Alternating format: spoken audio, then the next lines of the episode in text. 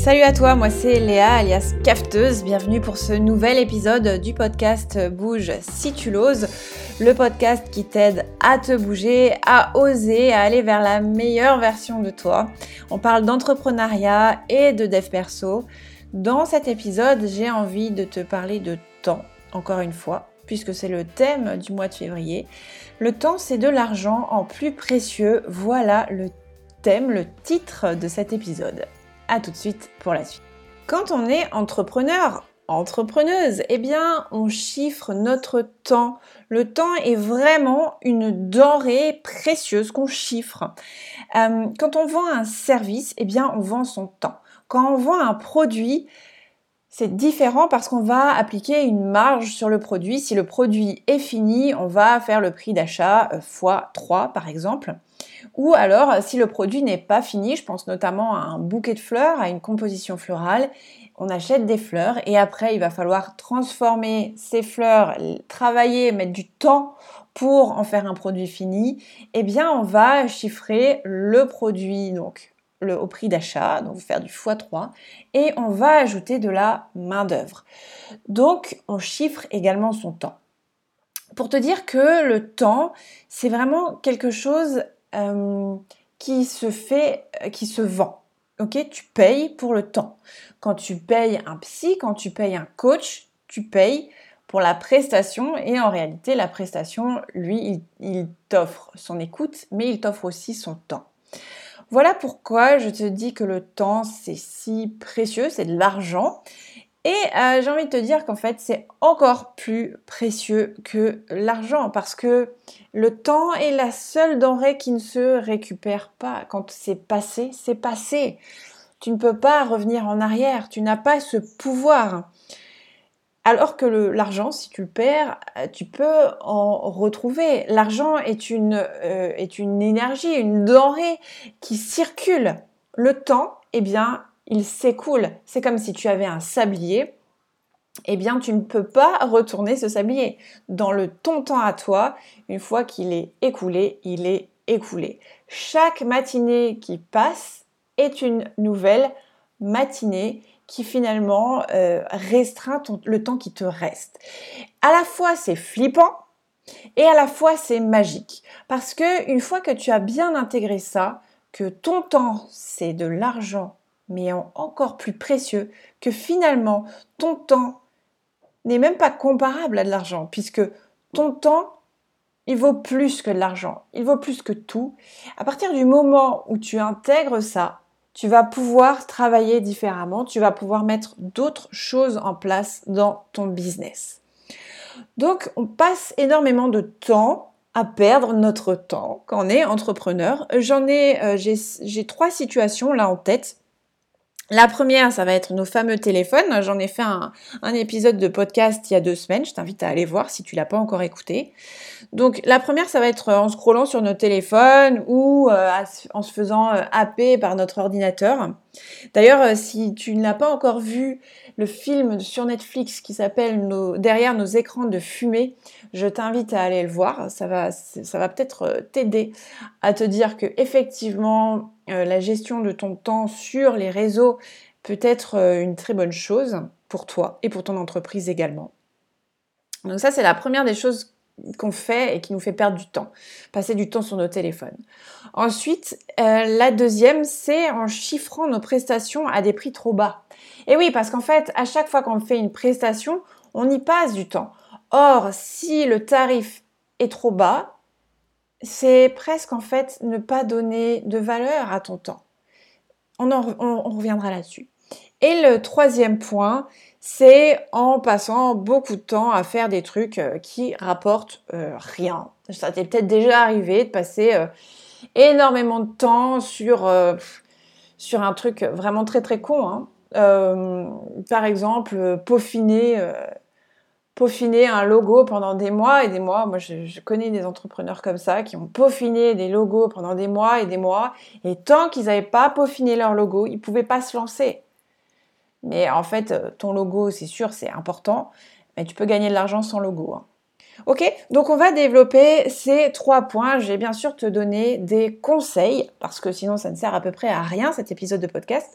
Donc je te donne des podcasts, des, des podcasts. Je te donne des conseils tout de suite.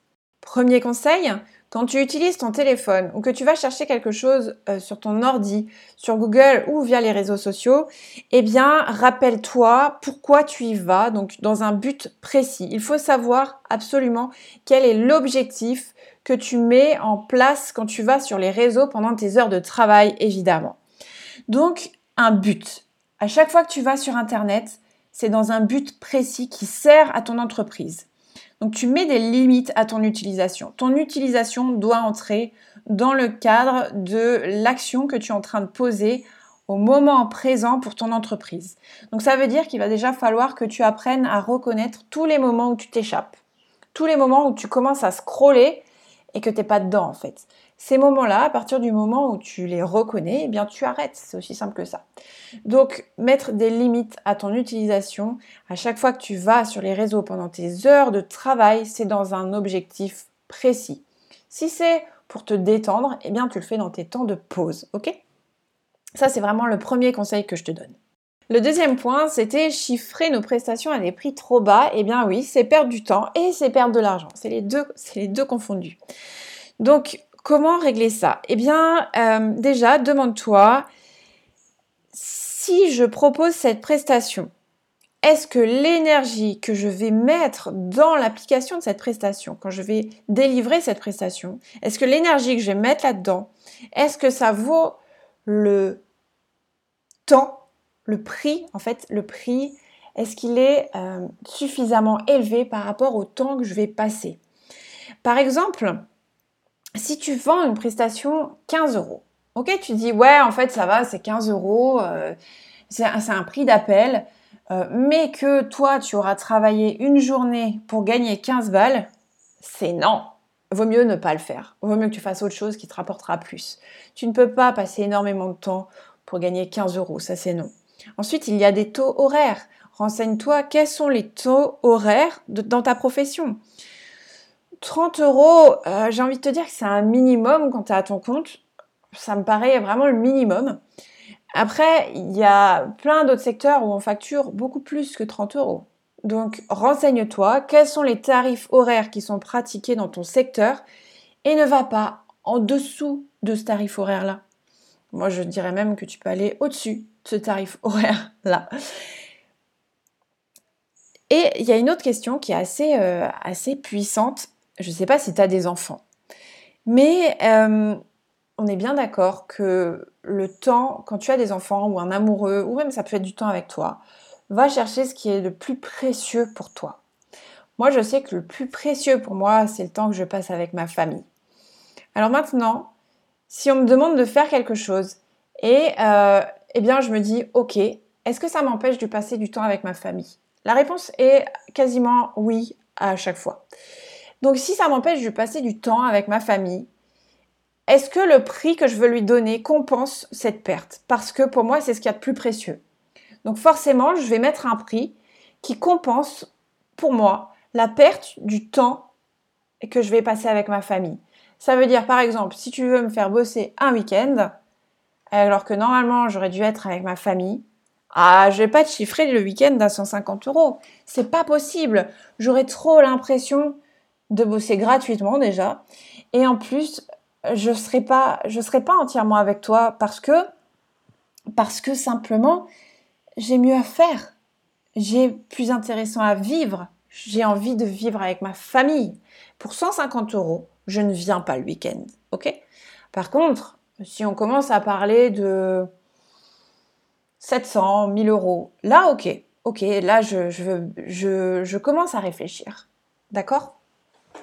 Euh, donc voilà. Te demander, alors bien sûr, 1000 euros, ça dépend de la tâche. En fonction des tâches, ça va plutôt être 2000. D'accord? Tout dépend de ce que tu proposes. Euh, donc, trois questions. Quel est le tarif horaire dans ma profession? Et je reste sur ce tarif horaire-là ou même je vais au-dessus. Deuxième point, euh, quelle énergie va me prendre cette prestation? Combien de temps elle va me prendre? Et donc, je chiffre au tarif horaire le temps que ça va me prendre. Si je dois mettre une journée pour mettre ce truc en place là, je vais pas le chiffrer 15 euros. S'il y a 7 heures dans ma journée et que mon heure elle est à 30 euros, ben je fais 7 fois 30 en fait, ça va faire 210 euros la prestation.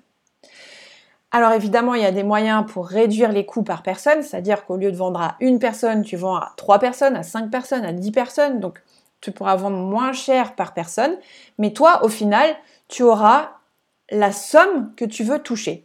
Ton minimum, ça sera 210 euros. Donc, je veux toucher minimum 210 euros. Si je ne touche pas ces 210 euros, je ne vais pas faire ce boulot-là parce que ce n'est pas intéressant pour moi.